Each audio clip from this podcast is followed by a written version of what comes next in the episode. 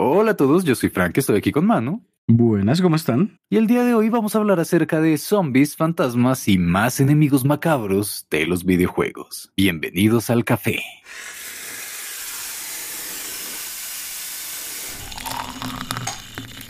Ok, bueno, creo que no hay nada más macabro que la grip que me está dando en este momento.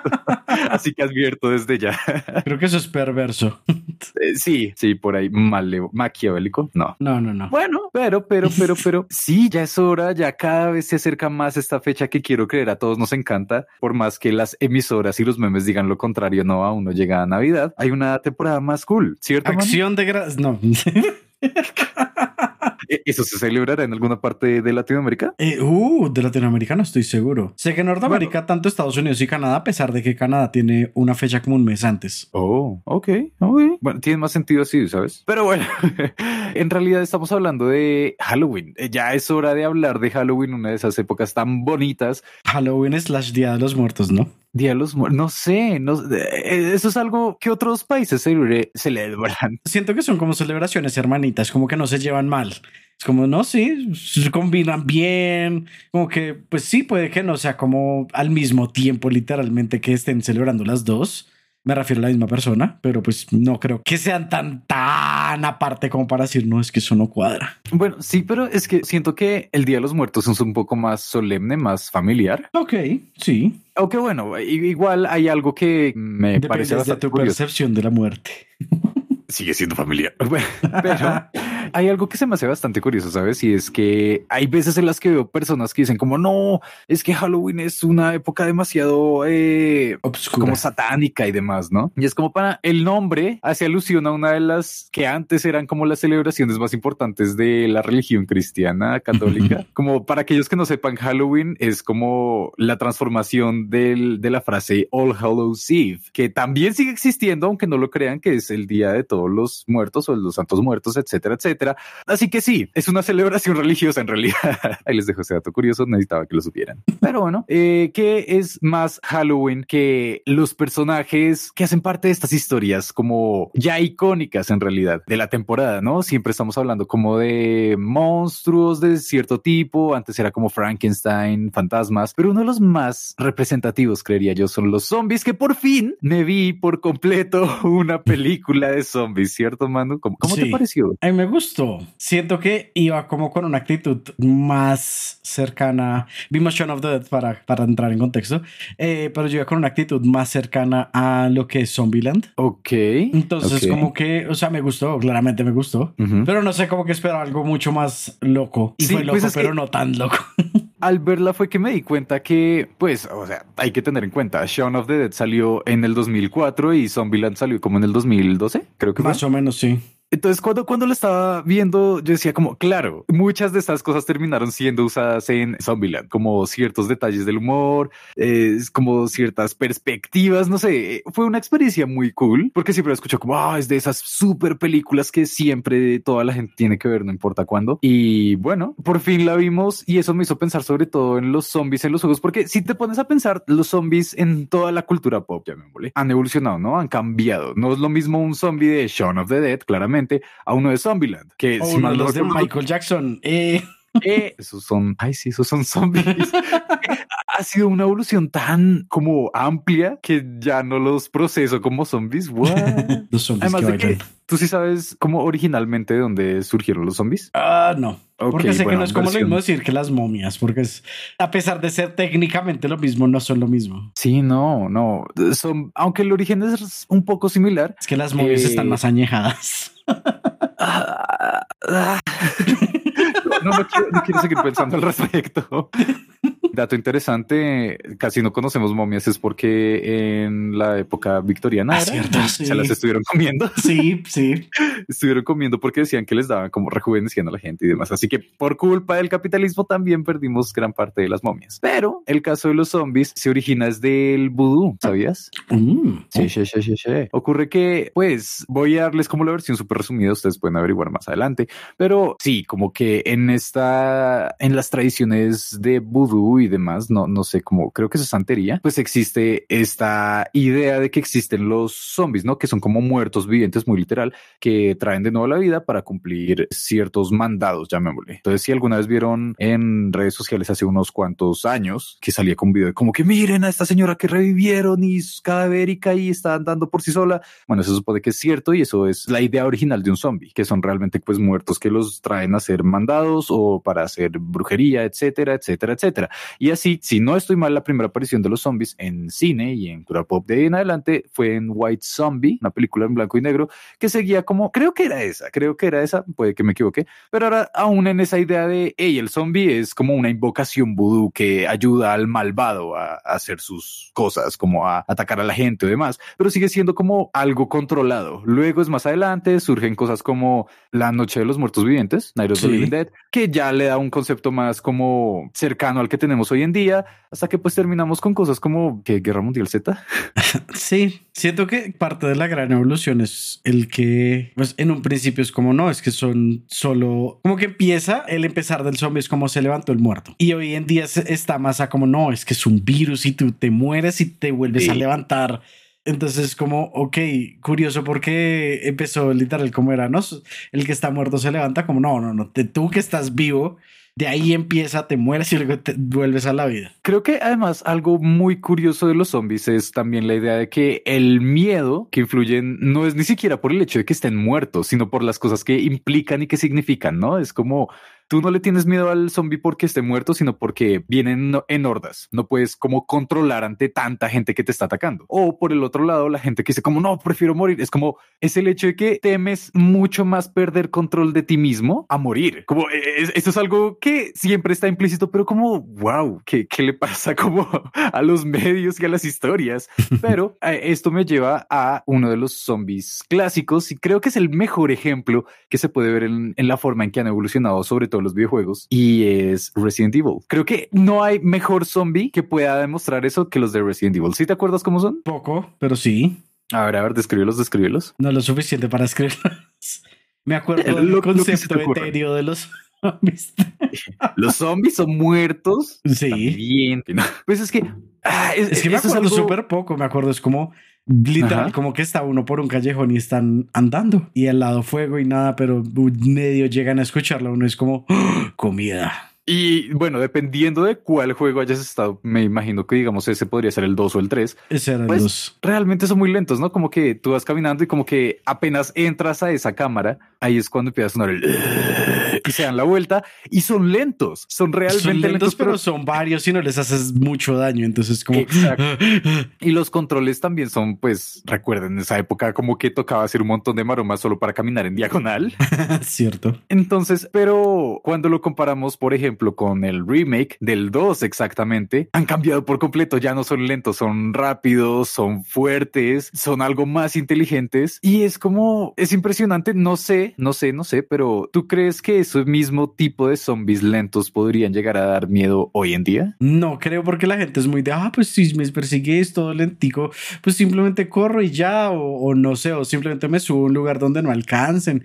Como que es como, ah, son lentos, ¿qué importa? Pero cuando ya se habla como de un zombie que es rápido, empieza a decir como no, o sea, si es rápido, si tiene tanto movimiento en las piernas, pues de pronto puede saltar. Y pues si tiene un poco, si tiene fuerza sobrehumana, pues saltar más que yo, entonces me puede agarrar donde sea que yo me carame.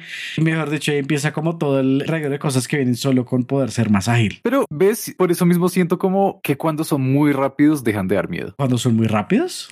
Sí, cuando los zombies son muy rápidos, dejan de ser zombies, como que ya no da miedo el hecho de que sean zombies, sino que son enemigos, como cualquier otro. Y es que en este caso recuerdo mucho es las campañas zombies de Call of Duty. Mm, En ese no, no dan miedo, ¿sí? Bueno, a menos de que seas como muy chiquito, eso me pasaba. Pero Por dos. hoy en día como las campañas en realidad son más pues en el lado de acción, ¿no? Que es como, wow, tenemos oleadas y pues puede ser un así como eran originalmente o pueden ser zombies y ya, pero pues ya no le tienes miedo a eso, simplemente es como un tower defense. Si jugaras cualquier tower defense le vas a tener miedo a lo que sea que se esté acercando. Así que eh, creo que el punto a que es muy difícil causar miedo hoy en día. Eh, sí, no es como que los medios nos hayan desensibilizado de tantas cosas. Pero ¿será solo eso? Eh, creo que eso es gran parte también. O sea, no es como solo eso, pero sí, sí es una parte grandecita. Siento que también en parte es el hecho de que da pereza construir enemigos que realmente den miedo. Mm, de pronto. Sí, porque usualmente lo que ahora da más miedo es más las situaciones en las que te ponen más que lo que te esté persiguiendo. Digamos, hay un caso que últimamente he visto muchos videos y así como de bromas y demás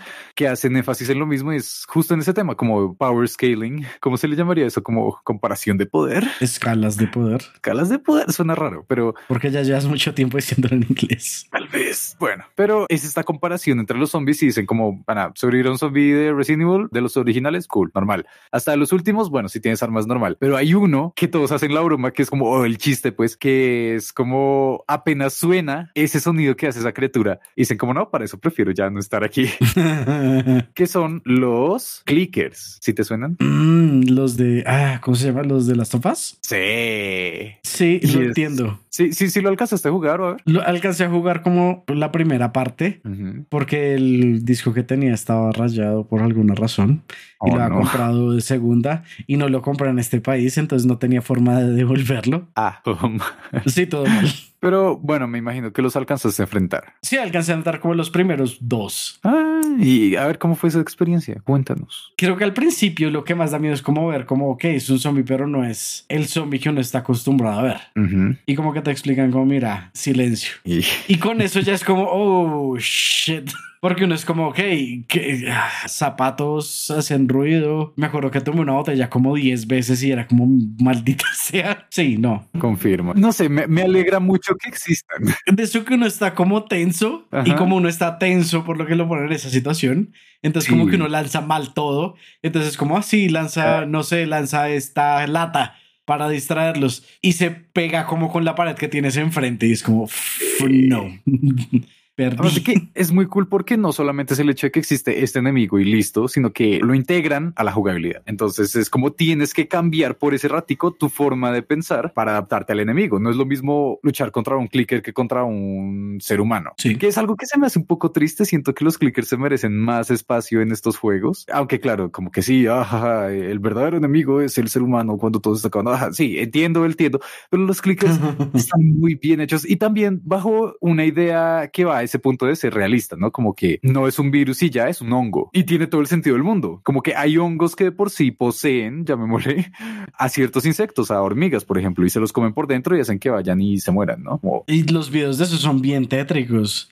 Porque, son zombies Sí, porque ya como que el hongo incluso les descompuso la mayoría de la cabeza. Sí. Hay hormigas, hay cucarachas, hay diferentes tipos de insectos. Y, es como ven con este palito verde en lugar de la cabeza. Es como, no, gracias.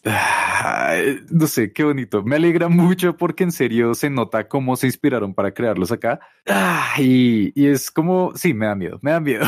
como pensar que esto existiera en la vida real me daría mucho miedo. Aunque también se puede ir por otro lado que no sea el realista y es por el lado de Left 4 Dead. Mm, sí, has visto, has jugado, man. Creo que jugamos en la, no, la beta eso no cuenta, eso, es Yo sé, yo sé, pero me refiero a que eso es lo que he jugado, pero yo me acuerdo que tuve más de una clase en la que referenciaban cómo estaban de bien hechas las mecánicas de los zombies en Left 4 Dead, que era como te botaban de abordas, pero estaban hechas para que coordinaran como con tu salud y tu habilidad. Entonces, como cuando veían que tu habilidad era tal y tu salud era tal, entonces te daban un tiempito para ocultarte, para buscar armas y como que quedarás como listo. Entonces toca rápido porque ya llegan y justo cuando te terminabas de gilear empezaban a llegar. Entonces sí, I love it. Gracias. Solo digo, tenemos que hacer una jornada entera de pasarnos Left 4 Dead, porque además es cortico, pero uff, está muy bien hecho al punto de que en serio me sorprende que sea uno de esos pocos juegos en los que la gente como de cariño conoce el nombre de los enemigos. Como que ah, usualmente uno dice, pues ah, hay, hay pocos casos, por ejemplo en Resident Evil los Leakers, sí, uno dice, ah, es un enemigo icónico y la forma en que se introduce, pero pues cuando vamos a hablar de cuando ya cambian los parásitos, virus y demás, pues es complicado mientras que en Left 4 Dead tú le comentas a alguien que lo haya jugado, aunque sea vez y media, y ya tú les dices como, ah, sí, el Smoker o la bruja, The Witch, y les vas a traer PTSD, les vas a traer traumas. y eso es muy cool y justo en esa onda en la que tú también estás diciendo, que es la forma en que se diseñó el juego, por como diría como los niveles, pero no, es todo el juego. Cada oleada está estructurada de forma que experimentes una nueva forma de jugabilidad, una nueva estrategia. por ejemplo, con el Boomer es uno que es gigante, parece estar a punto de explotar y pues dicho y hecho explota y saca como un vómito que hace que atraigas a más zombies y te cae encima. Cierto. Ah, y e, e, ese tipo de cosas siento que son muy bonitas y siento que no se les da mucho precio como es como, como este tipo de cosas que están tan bien pensadas que terminan siendo como partes sutiles que la oh, gente si no está pensando en ellas activamente pues no se va a dar cuenta.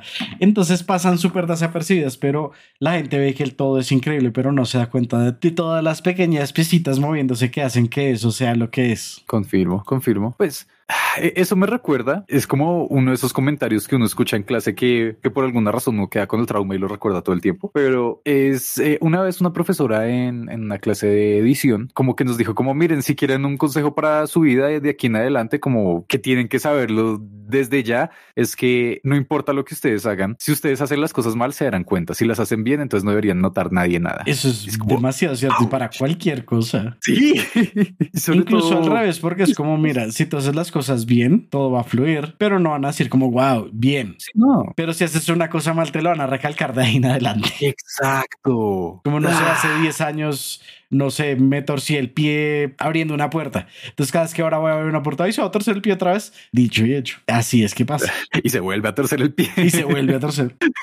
Pero, ay, no sé, es un poco triste pensarlo así, porque sí, e, es necesario como volver a sacar a colación estas cosas que estuvieron bien hechas. Ahí está, ahí está. Una de las cosas bien hechas, que además va en con el tema y que siento que no mucha gente recuerda activamente, los zombies de Castlevania, de los originales. ¿Alguna vez lo jugaste? Acuérdate que yo no he jugado Castlevania, ya lo hemos dicho varias veces. Pues sabía que Symphony of the Night no, pero ninguno de los clásicos. No, ninguno, ninguno. ok, bueno, déjame contarte que son icónicos. Son, ya, son, bonitos, no hacen mucho, simplemente caminan y se mueren. Bueno, los matas y ya, pero es, es que si se mueren solos, pues que hay unos que sí. Es como los esqueletos. Creo que también Castlevania, quien acá lo haya jugado recientemente me confirmará, ya no recuerdo bien, pero recuerdo que habían unos enemigos que sí se morían solos, que eran como que iban caminando y si no te tocaban, entonces se deshacían. Creo que eran los esqueletos. Pero eh, es bonito porque justo para esas épocas es que empieza a surgir como esta idea del NPC, que es carne de cañón a fin de cuentas, ¿no? Es como que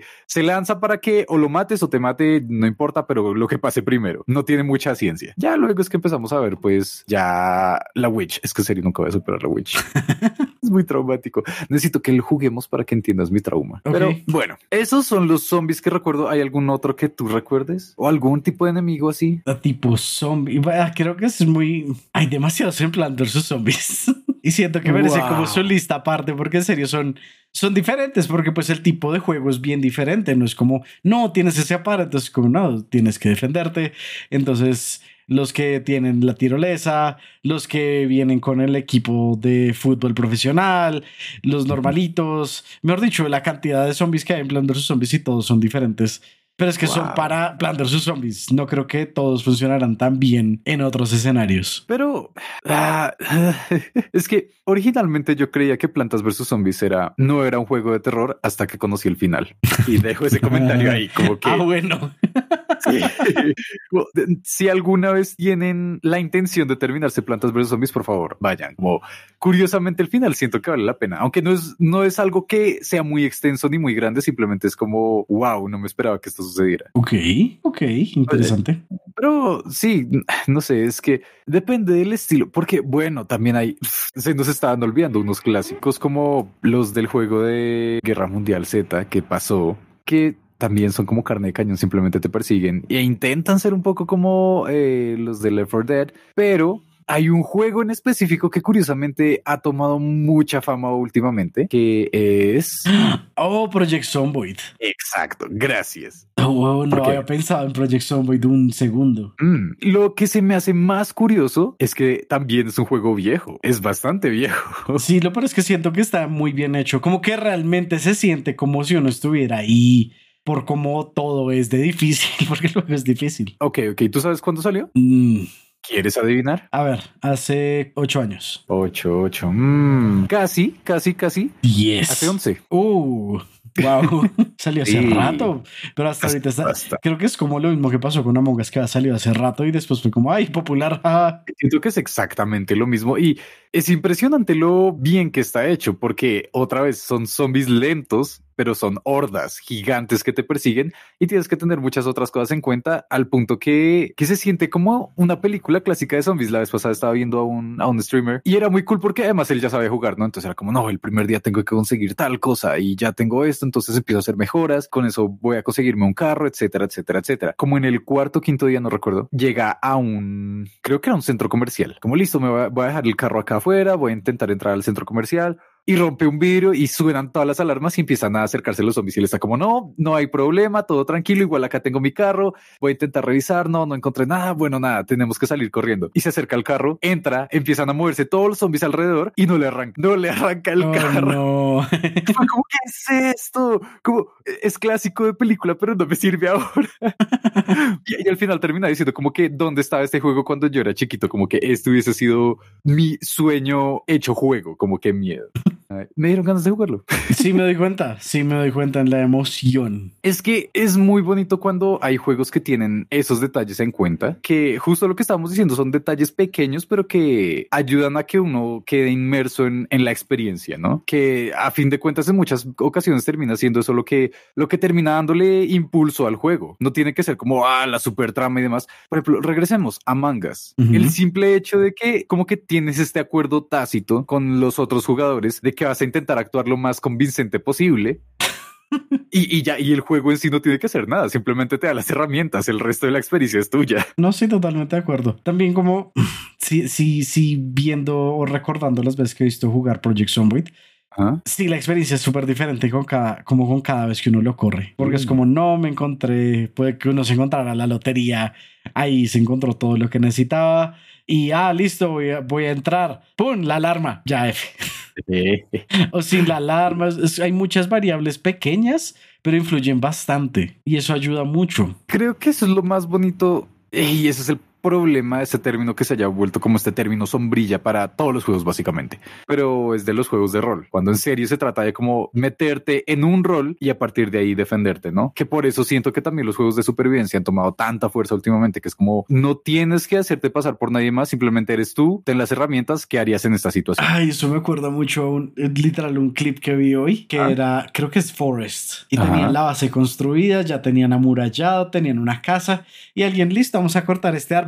Y el árbol va y se cae encima de todo. Y es como, ah, muy bien, Sí, Cosas que pueden pasar, ¿sabes? Literal. si tú no tienes conocimiento de cómo cortar un árbol, es muy probable que suceda así. Pero, aunque ahora que lo pienso, no recuerdo si es en Forest o en ah, Rust, creo que es el otro, en el que también hay zombies. Eh, sí, son, son zombies, creo. Creo que es, creo que es Forest. Ah, o en Forest eran como caníbales. Creo que eran caníbales. Que a fin de cuentas, como técnicamente, ¿cuál es la diferencia? Unos están vivos y los otros están muertos para hacer lo mismo. Sí. Ah, bueno, ¿recuerdas caníbales en otros juegos? Ahora que lo pienso. Hay juegos de Jeffrey Dahmer. Ah, no, ya está tomando mucha fuerza últimamente porque es otra cosa bastante curiosa. Sacaron la película de nuevo en Netflix, que la película es viejita, es como el 2011 creo. Ujú. Y ahora todo el mundo está hablando otra vez de todo esto. Es como, ah, ¿saben cuál es el secreto? Hagan lo que quieran. Este es un mensaje para todos nuestros oyentes, este es un mensaje para ti, mano. Hagan lo que quieran, que dentro de 10 años va a ser éxitos. No se preocupen, eh, denle con toda. No va a haber problema alguno. Oh, acabo de recordar otro juego. No sé por qué creí que habrían menos zombies. Sí, Como en, principio uno cree como no, no es tampoco hay tantos y después como oh, son una horda. Oh, por eso es que son una horda. Ah, Hay uno, ah, bueno, claramente están los de The Walking Dead en todas sus versiones, los de Telltale Games y los otros que sacaron para VR y los que sí son buenos.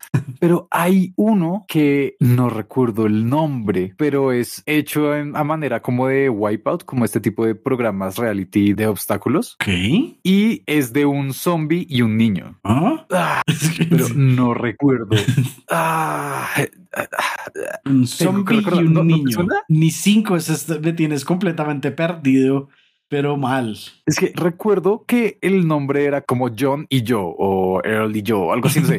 Pero pues es el nombre del zombie y el niño. Y es un juego muy curioso y sé que le sacaron como un DLC o algo así para jugar para un multijugador. Pero pues originalmente se trata de que es este zombie que se vuelve amigo de un niño y el niño lo como contrata para este. mm, van a creer que es como un, un sueño febril. Pareciera. O sea, lo sea, pero y entonces el niño como que termina atrapado en este reality. Entonces el zombie tiene, el zombie amigo tiene que ir a rescatarlo. Y de eso se trata como todos los niveles, es que tú tienes que ir avanzando y intentar alcanzar al niño amigo que está al final del nivel. Son muchos niveles así, lo que te digo es como wipeout, entonces tienes que saltar, hay como eh, sierras que te pueden cortar a la mitad, etcétera, etcétera. Y pues el cuerpo, no importa qué parte del cuerpo te corten, tú puedes seguir caminando al punto que puede terminar siendo solo la cabeza. Jueguenlo. Me No sé suena, cómo se llama. pero pero- no me suena. Es como siento que algo lo he visto, pero como tan lejos. Ah, y yo sobre todo lo recuerdo es porque el, como que todo el tono del juego es bastante como cómico, es bastante gracioso y es como, ajá, sí, esto ni siquiera se siente de terror hasta que llegas al final. Y el final es como, oh rayos, como no debía haber como bajado la guardia. Ouch. Zombie Playground. ¿O ese No es otro? creo, creo que ese es otro, o tal vez sea como del mismo universo, pero Mm. recuerdo que era de un niño. No, no, no, no, no, no es ese. Bueno, si lo llego a recordar en este episodio o en el siguiente les comentaré, pero eso existe, sí. ¿Qué otro podría haber? Bueno, igual es que hay muchas clasificaciones que van ahí como el, justo en la línea, en el grisáceo de los monstruos, porque pues existen los ghouls de Fallout Mm, que no sé si los has visto, pero no sé qué son. No sé qué son porque son como Intermedio. son personas mutadas, pero que son muy feas y pierden la cordura. Es muy cerca a lo que es un zombie. Muy cerca a lo que es un zombie, pero hay algunos de ellos que aún tienen la cordura. Entonces es como que pana, no, simplemente somos feos y no nos trates mal.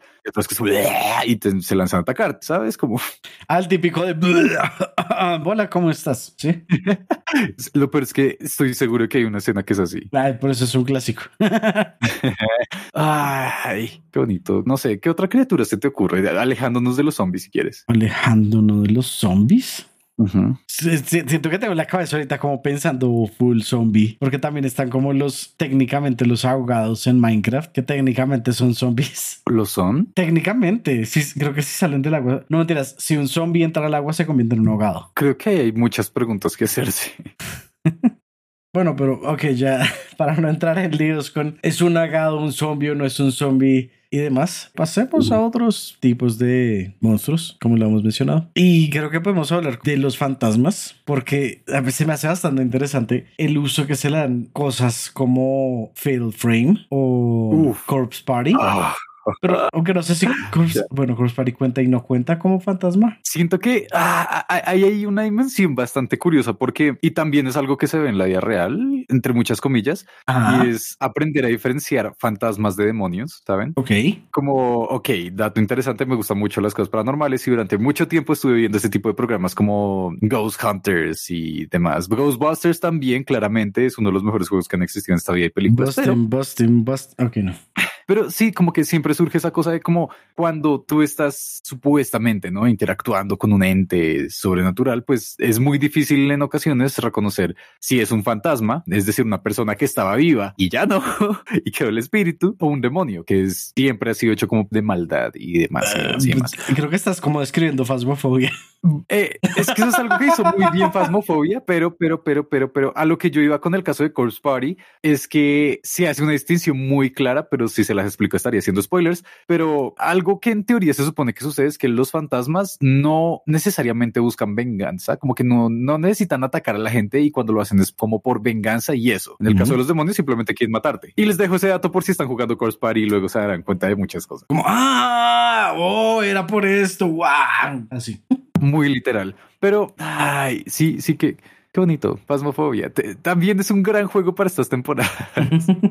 Ay, aunque hay una anécdota, no sé si te la he contado, De pronto no. de una vez que durante mucho tiempo quise jugar, ¿cómo se llama? Estoy recordándolo en el nombre japonés, Project Zero, Fatal Frame, ya. Ah, justo el que mencioné hace como un minuto. Oh, sí, por eso yo estaba como, ¿por qué no lo recuerdo con el nombre? Bueno, ese un primo lo tenía para Wii y era uno que solamente estaba en japonés, entonces nunca supimos, creímos que como que el juego estaba dañado porque no podíamos avanzar de un Está pedazo. embrujado. Es como no, y Uy. dice, pero es en japonés. Pero como que sí, nunca lo pudimos como probar, nunca supimos qué pasó ahí. Pero luego me conseguí el remake del 2, que creo que se llama como Crimson Butterfly. Y ah, me puse a jugarlo.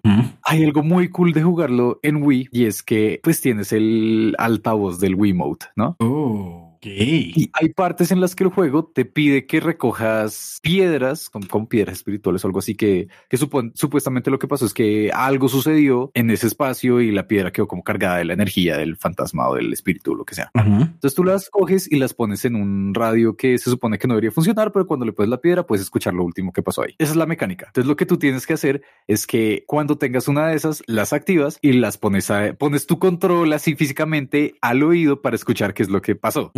Ocurre que, pues, yo, yo iba muy poquito de- adelantado del juego, como que aún estaba como ya en la parte en la que sí empiezan a aparecer de verdad como fantasmas, como que ya no es tan tutorial y encuentro una de estas piedras y puedo escucharla y pues sí, la piedra como que, ay, no, no hagas esto, ah", todo, todo muy como temático la historia. Con una parte escucho como solo la estática. Y empiezo a escuchar, creo que lo que decía era como que, como vete o algo así. Y luego te decía, y luego dice como, como algo así. Era era una cosa que yo solté, boté ese control. Como Dios. Ah, ¿Qué fue eso? ¿Qué porquería? Apagué. No, me puse a ver, no sé, lo que sea que fuese, los Simpsons, no sé, solo para poder distraerme, porque en serio me dio mucho miedo. Así que súper recomendado Fatal Frame, aunque, aunque les dejo otro dato interesante, y es que sí, al parecer hay grabaciones embrujadas en Fatal Frame justo en ese, en el 2, ¿sabías? Mm, interesante. Ocurre que cuando estaban terminando el juego, pues es- eh, siempre pues estaban haciendo la revisión de los archivos y demás y demás y demás. Encontraron unos cuantos de esos archivos justo de esas partes que son con las piedras estas espirituales. Ajá. Nunca supieron de dónde eh, salieron esos archivos y algunos que eran como claro, habían grabado toda esa cosa pues para el audio, pero de fondo se quedaba grabando un poquito más y se escuchaban notosas. Es como la foto de TF2. No es como la imagen de un balde, una papa. ¿Cómo es que era? Ah, la- el coco que sí, El el lo eliminas coco. no funciona. El coco, sí. No, no, no, no, no, no, no fue tan importante. El juego funciona así en las grabaciones. Era. No, en este caso, bueno, para aquellos que no sepan, en Team Fortress 2 hay una imagen de un coco entre los archivos del juego y no la pueden eliminar porque si no se destruye el juego. Como que Nadie sabe por qué. porque sí. Es genial. Mira, todo Pero- el código va a pasar por la imagen del coco. Era. La cosa es que, mm, no, en este, cuando escucharon eso, el director dijo como, ok, qué miedo, no sabemos de dónde salió eso, pero saben, es un juego de terror, esto va a ser mejor para nosotros, fin, láncenlo. Como, Ay. hey, los fantasmas son developers, let's go. Sí, sabes como ese no era el sueño sin cumplir de ellos, así que ya descansaron, participaron en un juego, hey, bien. Como Hi-Fi Fantasma, excelente juego. Uf, hay otro juego, pero e- ese está full en japonés, así que ni idea del nombre, pero que se supone que usaron únicamente fotos reales dentro del juego, como fotos reales de fantasmas. Entonces, como que, y lo peor es que el juego, como que la mecánica es encuentra el fantasma en la foto y estás encontrando fantasmas de verdad. Es no japoneses. Sí, ¿qué más se puede decir? El Frame, Corpus Party, ¿qué otro me acuerdo así? Con fantasmas. Creo que la mayoría de los que me acuerdo es como, bueno, sí, Fasmofobia. Pero hay otro, ¿cierto? Que aparte del, del Fasmofobia, que también creo que está en VR. Sí, creo que es el mismo, solo que como puedes escoger la forma de jugarlo, no sé. No, me refiero a como uno parecido a Fasmofobia, que no es Fasmofobia. Ah, sí, pero es que en serio hay muchos de estos porque, a ver, así personajes o enemigos que recuerde que sean así. Está, por ejemplo, Alma en Fear. No sé si jugaste Fear alguna vez. No, Fear no. Fue una idea muy curiosa, era combinar juegos de disparos con fantasmas. Entonces aparecía esta niña clásica de los 2000, como ay, chiquita, blanca, con cabello negro largo. Y la verdad, ese juego me daba miedo, pero me da más miedo era el hecho de que me mareaba cada vez que lo intentaba jugar. Así que, eh, um, ¿qué otro hay así que puedo recordar? Hay, hay dos grandes, pero que como que no, como la, con la temática de terror. Luigi's Mansion. Sí, boo. y, el, no, otro técnica- claramente sí. el otro técnicamente es Gengar y Gasly Hunter. Ah, uf, uf, uf. Ah. Ah, es que Incluso quisiera- yendo más para Ajá. atrás, los fantasmas Ajá. de Pac-Man. es como, como quisiera decirte como, ay, claro, no tiene nada que ver. Ah, pero no, No. los, los Pokémon tipo, tipo fantasma dan mucho miedo. Como cuando lees lo que hacen y sus en la Poké, oño, oño. Y sobre todo con, no sé si tú has visto los cortos que han sacado de Pokémon, como cortos originales de Pokémon. Mm, creo que no. Hay unos cuantos que como que tratan justo este tema. Hay uno en el que básicamente dicen como, ah, eh, se llama como la niña que se convirtió en un Hunter, creo que era un Gengar, no recuerdo cuál de los dos. Mm. Y es como para, básicamente se murió y lo muestran normal. Y es, ah. Y justo todos estos tipos de Pokémon tienen como cosas bastante realmente aterradoras. Como siempre me acuerdo de eh, Drifloon y Drifloon, Sí. que son los que parecen globos y están hechos para que parezcan globos. Con eso los niños se acercan a ellos y los intentan agarrar y cuando los agarran se los llevan volando. Porque me acuerdo de eso al Spoink durmiendo. Eh, ay, no, eso sí. no. Ahora estoy sad. Sí, sí, no saben Pero, que es el durmiendo. Sí, eh, mejor que no. Mejor que no sepan que es el durmiendo. No sé, hay algunos, algunas ocasiones en Pokémon que en- dentro de los juegos que sí se sienten de terror muy bien hechas. En los originales, Ujú. en la primera generación, pues claramente existe Pueblo Lavanda, es donde está el, el coso este, el cementerio Pokémon. Sí. Y ahí, por ejemplo, hay un detalle que no mucha gente conoce y es que, pues, en ese arco lo que sucede es que tú tienes que entrar al cementerio Pokémon, el equipo Rocket mató a la mamá de Cubone y por eso es que Cubone está así, como de ahí viene como la historia de Cubone, ¿no? Que él se quedó con la cabeza, ¿no? ¿Cómo se le El llama? Gracias, el cráneo, perdón.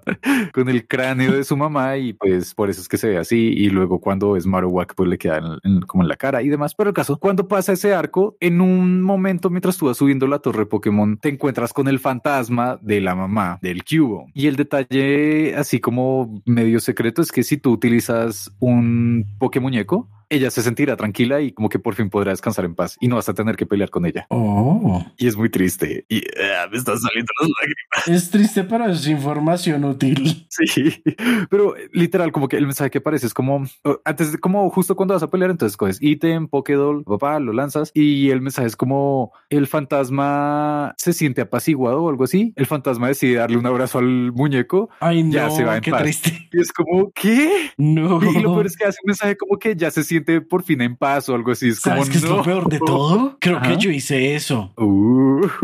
Creo que yo hice eso cuando jugué el, y no tanto como porque supiera Ajá. o pues porque me hubieran dicho, sino porque creo que cuando uno le dan el Pokémon muñeco, alguien le dice a uno como, oh, esto ayuda cuando hay un Pokémon que está como eh, no Sí. ha podido pasar.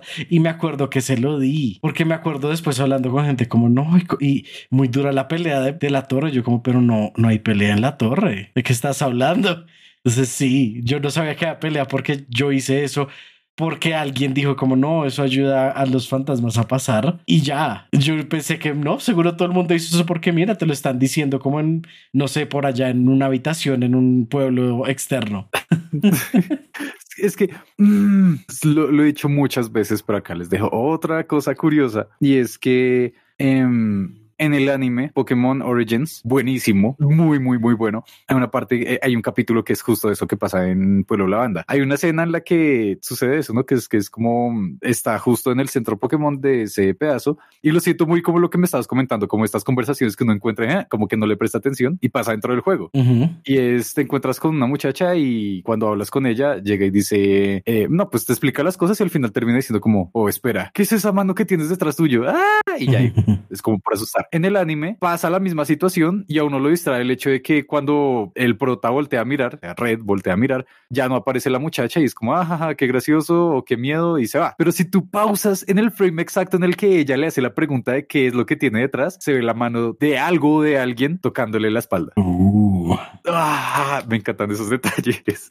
Pero pues eh, ahí está el detalle y es que si lo piensas, muy difícilmente los fantasmas pueden volverse enemigos dentro de un juego. Como mecánicamente es muy difícil integrarlos de una forma que sea llamativa, ¿no? Siento que Otra- también, ah, otro también hay ocasiones donde te dicen como no, mira, yo te está, el fantasma te dice no, yo te estoy ayudando, no sé qué.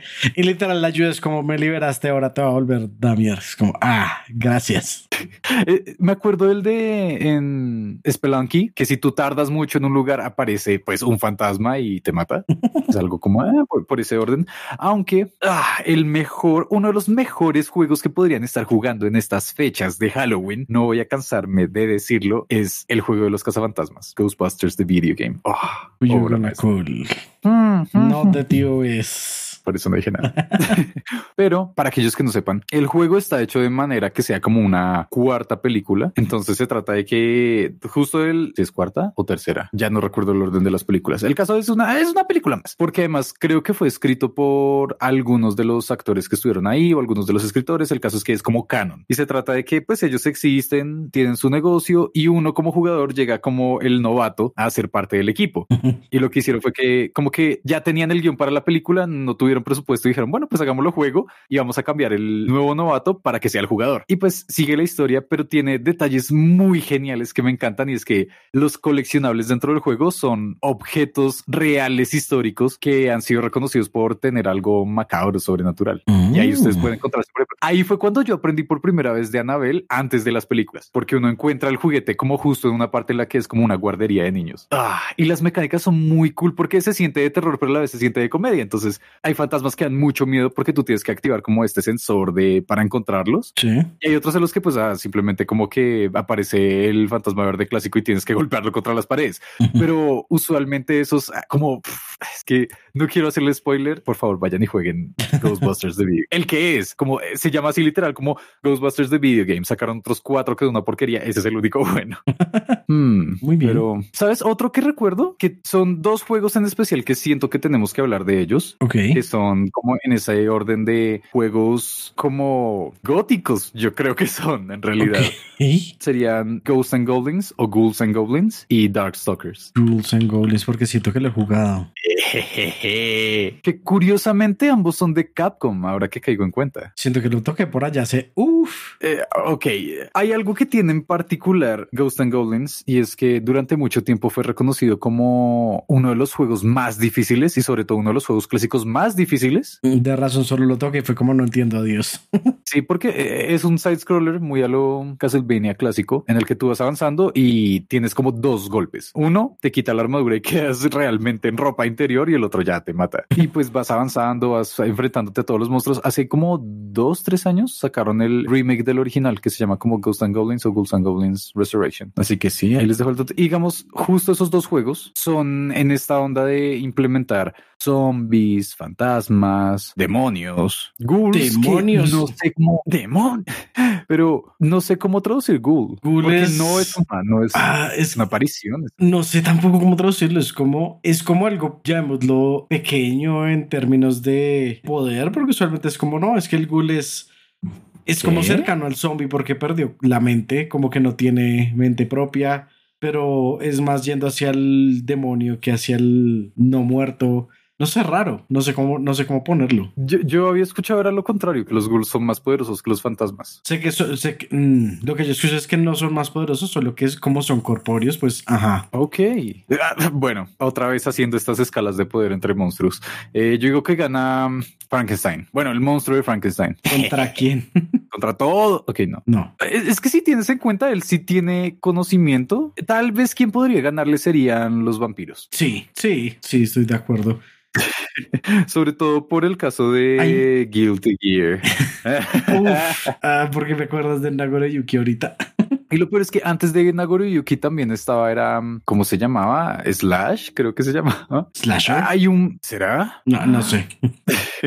Tiene un nombre bastante curioso, era Slayer, Slayer, sí. Mm. Y también ambos siempre han sido como ultra poderosos y ambos son vampiros y los de esto.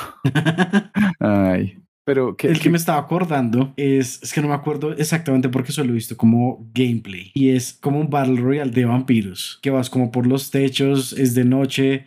Y creo que no solo es eliminar a la otra persona, sino también como succionar la mayor cantidad de sangre que puedas. Ah, sí.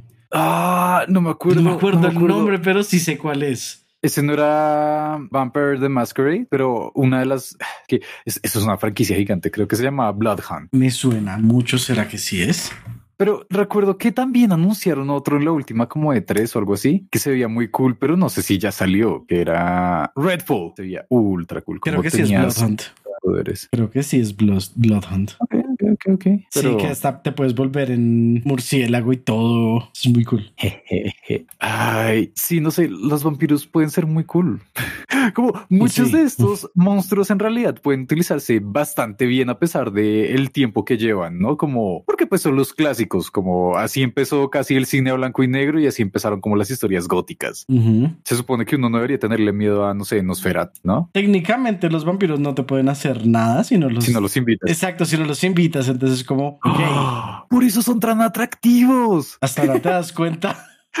Nunca había caído en cuenta. Yo era como que qué le pasa a la gente porque hacen a todos los vampiros como súper. Porque si tienen que ser, si no, no los van a invitar. Son como estos peces de la profundidad que se hacen pasar por otros o que tienen lucecitas. Sí. Solo que para humano. Perdón. Versión humana.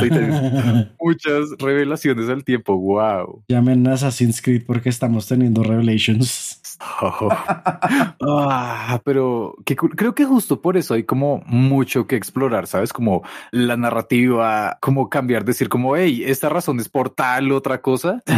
Siento que un técnicamente un mal ejemplo sería el caso de Crepúsculo con lo de que iluminan y por eso no pueden dar el sol.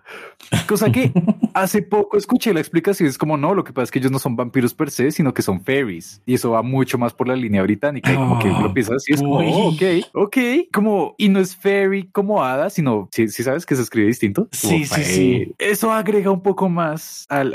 siento que podría hacerse algo mejor, sabes? Pero, por ejemplo, también está en los chiquis. Suena raro. Se escribe con ese Ika o Shiki. Shiki, ok. No sé si has visto el, el anime o el manga. No. Que empieza uno creyendo que son vampiros y luego empiezan a explicar como no, los vampiros son de tal forma, esta nueva criatura es así. Y eso es lo que da más miedo. Y siento que cosas similares también pasan en los videojuegos, como cuando empiezan a explicarte cómo funcionan ciertos tipos de enemigos. Por ejemplo, ahí también está el caso de los aliens. Los, ¿Cuáles aliens en específico? Hay muchos, muchos aliens. Exacto. Por eso, como hay tanta variedad de aliens, puedes como crear tus propias reglas. Por ejemplo, claramente en el juego este Alien Isolation. Como detesto ese juego. Yo también. Y solo por la no cámara. No sé por qué la gente cree que es bueno. No, a mí Creo que, yo no lo puedo disfrutar, no lo puedo jugar porque me marea a los dos minutos. En serio, me da un mareo terrible.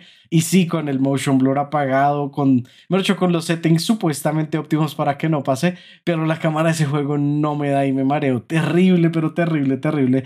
De eso que uno ni siquiera puede seguir viendo una pantalla, si no le toca acostarse y mirar el techo. Siento que no te pierdes de mucho, aunque también siento que yo me estoy perdiendo de lo que sea que dicen que es bueno del juego, pero acepto que cuando uno por fin se enfrenta al alien como tal y abandona todas las otras partes que son re lentas, es muy cool como ver ese detalle de como, hey, mira, tienes que entender que estas son las reglas. No es simplemente un alien cualquiera, como no sé, estaba pensando, por ejemplo, no sé, XCOM, que básicamente te enfrentas a ellos estratégicamente y ya. No, esto es como, hey, tienes que tener cuidado con los sonidos, tienes que estar al pendiente de cómo avanzar, no derrotarlo, tal vez detenerlo, pero sabes que eso es casi imposible. Y ese tipo de mm, como formas de jugar con cosas que ya existen me parecen espectaculares. Uf, hay, otro, hay otro, hay otro. Acabo de recordar en esa onda de cómo resignificar material. Y en el caso de Star Wars Battlefront 2, hay un modo de juego que terminé jugando sin querer, que es en el planeta de los Ewoks, que son los chiquitos, estos que son como los indígenas. Hay un modo de juego que es de terror y en serio da mucho miedo y me encanta porque se trata de que tú eres un equipo de troopers que quedaron atrapados en el planeta y se les está haciendo de noche. Y entonces te dicen como que llamas al imperio, es como, oigan, ayúdennos. Y es como sobrevivan hasta la madrugada y les enviamos una nave. Tienes que sobrevivir toda una noche ante los Ewoks. Y si te dejas atacar, te conviertes en uno de ellos. Y pues siendo un Ewok, tú puedes ver súper bien de noche, todo muy casual, te mueves súper rápido, tienes como partes donde puedes como coger atajos y demás. Siendo un trooper, estás a oscuras. Y si enciendes la luz, das como a entender dónde está tu posición. Es, ah, es muy cool. Jueguenlo, yo, lo yo me estaba acordando bastante de volviendo a lo que siempre, a lo que es Destiny. Recién salió Destiny, siento que el juego está pensado pues para que se sienta bastante oscuro, pero ayuda mucho cómo están diseñados, llamémosle las culturas alrededor de las diferentes razas de zombies, de zombies no, perdón, de aliens. Y es porque como que apelan a diferentes cosas, ¿no? Entonces, ah, por ejemplo, si te da miedo lo desconocido, entonces como que el más desconocido ahí de esas razas de zombies son los high porque son de los que sabes menos, los que usan cosas más desconocidas, más místicas, como que realmente no van con el resto de todo. Como si te da miedo la inteligencia artificial están los otros, los Vex. Ok.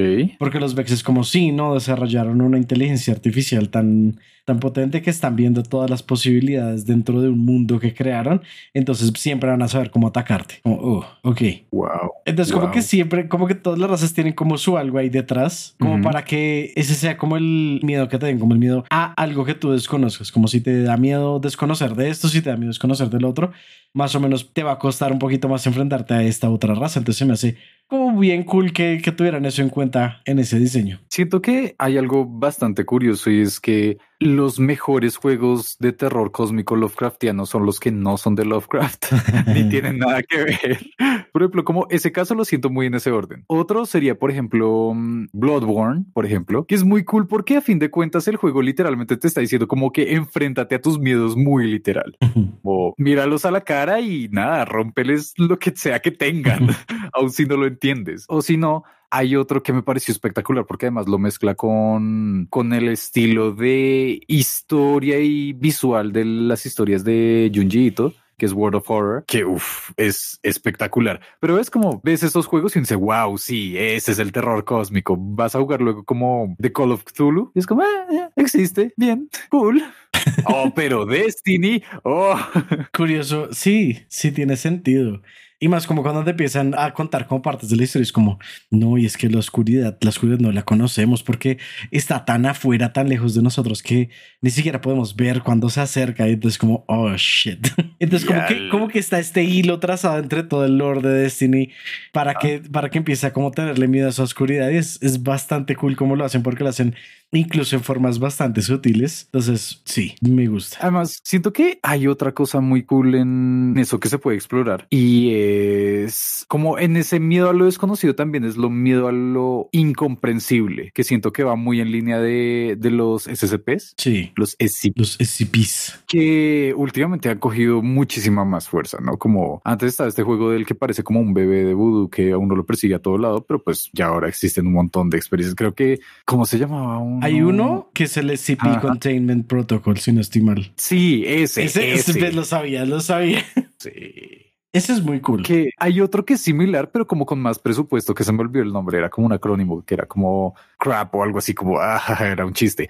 Pero también era en ese orden de, ah, somos agentes de, para contener SCPs y tienes que hacer un montón de cosas y vienen oleadas y demás, que van como en, ese estilo, pero siento que el mejor de todos, y que no necesariamente es de terror, pero da muchísimo miedo, es Control. Oh, obra maestra se merece ser uno de los mejores juegos de la década. No sé si lo has visto. ¿Lo has visto? ¿Lo has jugado? Quiero ver si lo he visto, pero sé que no lo he jugado. Quiero decir, por lo menos, uh, sí lo he visto. Detesto las capturas, detesto todo como el material promocional del juego. Oh, uy, he visto muy poquito. Ni siquiera sabía que era de eso, porque solo he visto como la parte que es de first person shooter. No he visto más. Exacto. Es como lo muestran como si fuese de acción, ¿no? Y es como, ah, tiempo a cámara lenta, etcétera, etcétera. Entras al juego y te estalla la mente como uno no puede comprender lo bien hecho que está eso y lo sobrio que es en realidad, como que hay detalles en los que no necesariamente son el estilo de SCPs, pero se siente muy de esa forma la escritura, ¿no? Es como que, por ejemplo, hay una parte en la que es un patito de goma. Hay un patito de goma, listo. Y es como, pana, ten cuidado con el patito de goma. ¿Por qué? ¿Quién sabe? Es, el patito de goma, estate pendiente del patito de goma y luego te das cuenta de que el patito de goma se teletransporta. Y si lo alcanzas a atrapar, obtienes el poder de hacer un dash. Y como que esa forma en que se mezclan esos detalles es muy cool. Al igual que hay partes en las que son muy de terror en ese estilo, como hay un pedazo perdón si hago un mini spoiler, en el que hay una nevera. Y la regla con esa nevera es que siempre tiene que haber alguien viéndola. Entonces, cuando tú llegas allá, hay una gente que está viendo la nevera y está como, no sé qué pasó. Mi trabajo Llevo es ver la nevera. No he podido ni siquiera parpadear. Me dijeron que el que me iba a reemplazar iba a llegar en cualquier momento, pero nada que llega, por favor, ayúdame y mira la nevera. Al menos yo, no sé, voy al baño o lo que sea, pero tengo que alejarme de acá. Entonces, bueno, tú estás ahí y no quieres saber qué es lo que pasa si dejas de ver Es, ah, es muy bueno ese juego. Honestamente por favor. suena como algo muy bueno. Sí, muy además de que lo estoy regalando en Epic, como ¿Será que lo tengo en Epic? Ahorita voy a revisar. por favor, vale mucho la pena. He sacado un montón de fotos solo de ese juego porque se sienten tan surreales o realismo mágico también. Ah, sí. Aunque yendo en esto de los SCP, sé que hay incluso como un, creo que es como un mundo en VRChat Ajá. que es solo para ver SCPs. Y es como el museo de los SCPs, una cosa así. Y Oh. los ves y te dice qué hace cada uno. Y como que claramente si rompes las reglas, como que te mueres instantáneamente. Y te toca pues- responder al principio, por lo que pues claro, es, es VRChat. Fair enough. Eh, Eso me recuerda a los espacios liminales, ¿sabes? Ah, sí. Como los, los backdoors que han sacado un montón de, de backrooms, sí, perdón. Backdoors. Aquí va pensando a lo hacker into the mainframe, pero los backs que han sacado muchos simuladores de backrooms, ¿no? Como que tienes que explorar backrooms en, en Minecraft o hay uno en especial que hasta ahorita supe el nombre que son los backrooms mezclados con los Nextbots. ¿Sí sabes qué son? ¿Qué son los Nextbots? No sé si has visto, hay, hay muchas versiones de, de esto, pero pues hay videos en los que pueden ser los backrooms normales o pueden ser como el IKEA interminable o puede ser como estaciones de metro en las que son grabaciones de gente jugando que va corriendo y hay algo que los está persiguiendo. Y puede ser cualquier cosa, puede ser desde como una figura súper inquietante así de terror a lo, no sé, Slenderman o puede ser algo súper como eh, Shrek y cada vez que se acerca está sonando el eh, All Star. Pero el detalle es eso, que es como este, usualmente es hasta un, como un JPG, un PNG que te está persiguiendo, pero suena súper duro y siempre te está persiguiendo y como que ese es el detalle, que puedas escapar sin que te alcance. Esos son los next. Uh, me acuerdo haber visto uno al respecto. Creo que es de un juego que hay también de Backrooms. Ajá. Y que era como, ya me acuerdo quién lo estaba jugando. Lo estaba jugando Tenma.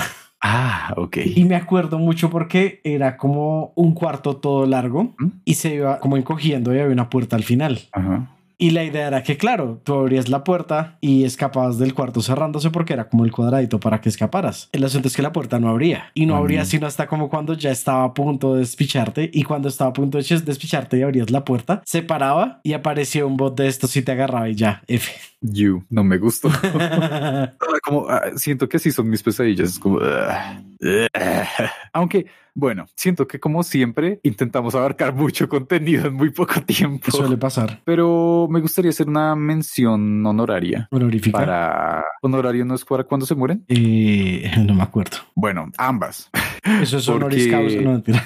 Es- Eso no es cuando. Ok, sabes, vamos a hacer una mención, sea como Una sea. mención, punto. Eh, PT, sí. Hmm. PT, PT Silent. Hills, que descanse en nunca haber sido creado. Qué gran playable teaser. Y pues me acordé que quienes aparecían ahí eran fantasmas. Mira, dices de eso y te acuerdas lo que pasó la última vez que dijimos, como eso no va a volver a pasar. Yay, anunciaron estamos Dead utilizando los Island 2. poderes. Ay, qué cool. Uh, hablando de zombies. Sí, quiero jugar. Por ahí eh, siempre han estado muchos rumores de que va a regresar Silent Hill y supuestamente esta vez sí de veritas bien hecho y demás.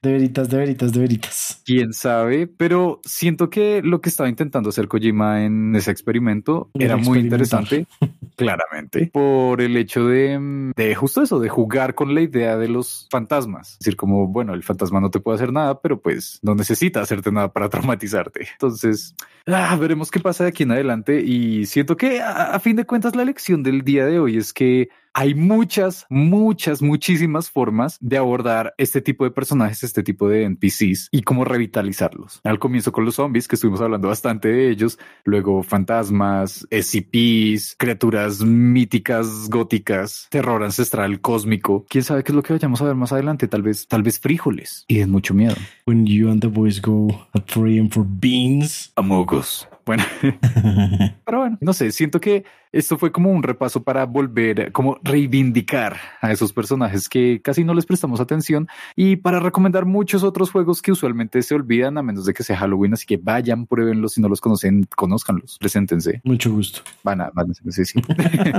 Pero bueno, eso es todo por hoy. Muchas gracias por acompañarnos. Esperamos que les haya gustado bastante el episodio como nos gustó a nosotros grabarlo y esperamos también que nos escuchen en la próxima ocasión, ya sea de camino al trabajo, haciendo trabajo trabajos, estudiando, demás. Planchando. Que nos recomienden. ¿Qué? Planchando. ¿Por qué no?